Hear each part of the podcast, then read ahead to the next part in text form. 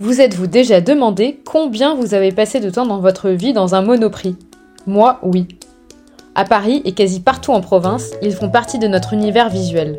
On adore leurs fringues stylées et leur packaging simple et coloré. Moi, ce que je préfère, c'est bien sûr leur jeu de mots sur les emballages qui transforment l'achat d'une boîte de petits pois en une activité hautement ludique. Un mélange savamment dosé de graphisme, de design, de conditionnement, le tout saupoudré par des publicités qui font mouche. Cette recette, c'est l'aîné de Monop qui le lui a inspiré. Le musée des Arts Déco nous raconte. Jadis, bien avant la création de Monoprix, existait Prise Unique, une chaîne de commerce de proximité lancée en 1931 par les magasins Printemps.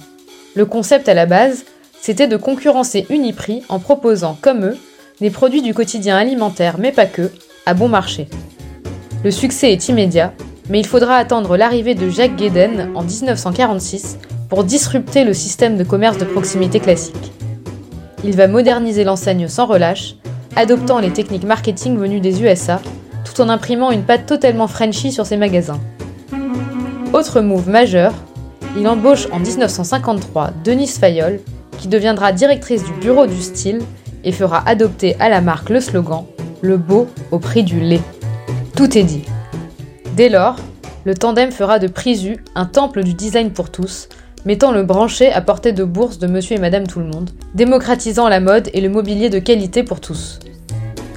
Dans cette expo, qui fleure bon le mélamine, vous pourrez donc vous ressentir dans le chez vous des années 70 Admirez les affiches réalisées par les plus grands illustrateurs d'alors, les pièces inspirées des plus grands couturiers et les meubles designés par l'élite du style. Un retour aux sources qui nous plonge dans un univers si vintage qu'il en serait presque moderne. Si ce n'est pour ce concours Shell Prise Unique, organisé en 1970, une époque où on dépeignait les vertus du pétrole dans la fabrication de matières pour les meubles des 68 arts, en quête de matériaux aussi souples que leurs idéaux. En 1997, Prisu et Monop fusionnent laissant place à une nouvelle ère, toujours dans la tendance.